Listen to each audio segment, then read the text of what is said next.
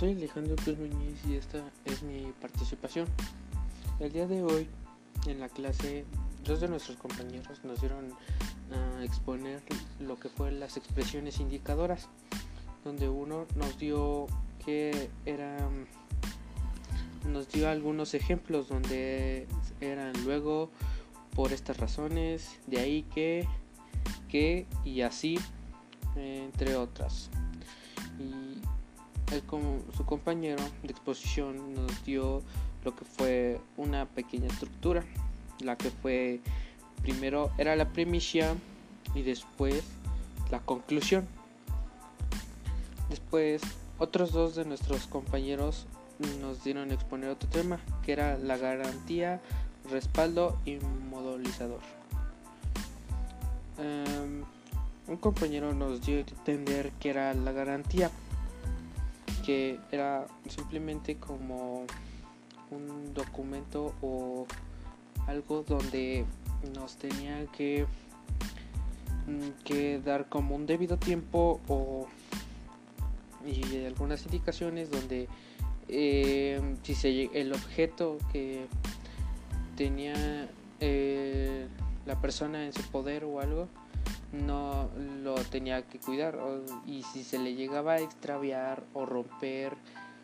o se lo robaran pues ahí aplica la garantía donde se lo pueden reponer. Y que y en el respaldo es era lo que acompañaba la garantía donde lo apoyaban con o sea, la persona tendría que dar algunos ejemplos o algo como para que sea creíble lo que había, pasado con el objeto. Después, Iván Said y yo tuvimos que exponer el tema que era los fines de la comunicación, donde yo di a entender que era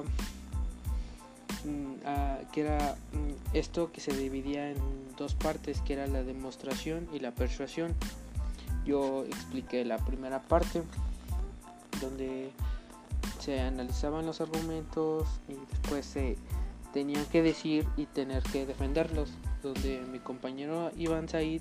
ahí se decía que mm, a estos argumentos tenían que estar muy bien construidos mm, para poder defenderlos y que no no no se no sean destruidos por la otra persona. Después, la última exposición que nos dieron otros de nuestros compañeros era argumentar para convencer, donde entraba un poco en lo que era el tema anterior, donde nos explicaban que teníamos, teníamos en el argumento teníamos que justificar muy bien y para estar defendiendo nuestros argumentos en el tema que vamos tratando porque mm, si no la otra persona puede tener un poco más de credibilidad y pues podría ganar lo que sea que mm, pudiera estar haciendo un debate o un juicio.